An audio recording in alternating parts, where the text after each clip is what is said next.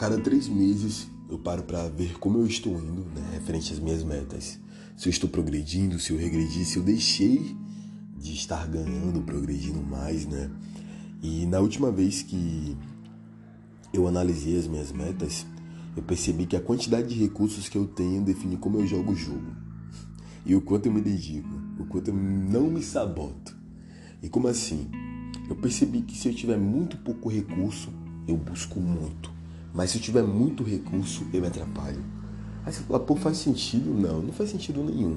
Eu não sei se isso é um hábito, se isso é um vício, se eu tenho esse modo de pensar de, de alguém que eu aprendi isso, mas de fato, quando eu tenho um exemplo muito básico, quando eu tenho pouco dinheiro, eu consigo fazer um trabalho excelente. Porém, quando eu tenho dinheiro, eu faço um trabalho mediano, porque parece que por eu ter recurso, eu fico menos preocupado com as coisas.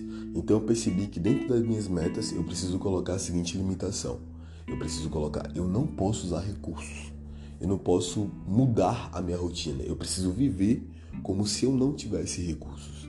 E eu acho que esse, para mim, vai ser o ápice da minha produtividade, o auge da minha produtividade. E se eu perguntasse para você quais são as coisas que você se sabota, você já parou para analisar quais são as coisas que não te ajudam ainda mais além? Então, eu posso dizer com convicção que eu tenho duas vidas diferentes. Uma quando eu tenho recurso e duas quando eu não tenho. E quando eu não tenho, eu trabalho muito. Aí você vai falar, pô, mas o recurso ele tem que facilitar o seu trabalho. Claro que sim. Só que no momento atual eu não estou fazendo isso. Toda vez que eu tenho algum tipo de recurso, quando o recurso é tempo, quando o recurso é dinheiro, quando eu tenho sobrando, eu de algum modo eu me saboto.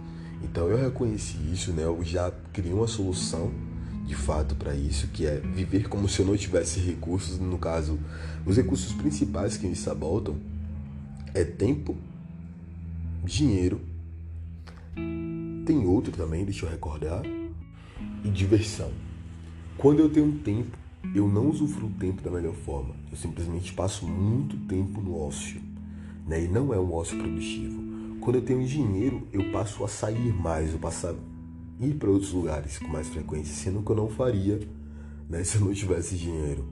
E quando eu começo a me divertir muito, eu tenho muitas possibilidades de diversão e eu perco um pouco a linha. Porque eu não consigo seguir minha rotina, sendo que eu me diverti cinco, três vezes. Eu no máximo tenho que curtir meu dia duas vezes, estourando. E isso tem que ser depois de eu fazer tudo.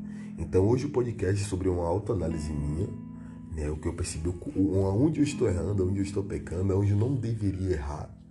E o que eu posso fazer para mudar e melhorar minha performance ainda mais. É interessante você entender que a jornada de crescimento seja muito mais sobre você perceber o que você não pode fazer do que você tem que fazer mais. E perceber isso não é só importante no sentido de crescer, porque talvez crescer, entre aspas, seja fácil, mas se manter no topo seja um pouco mais difícil do que chegar lá.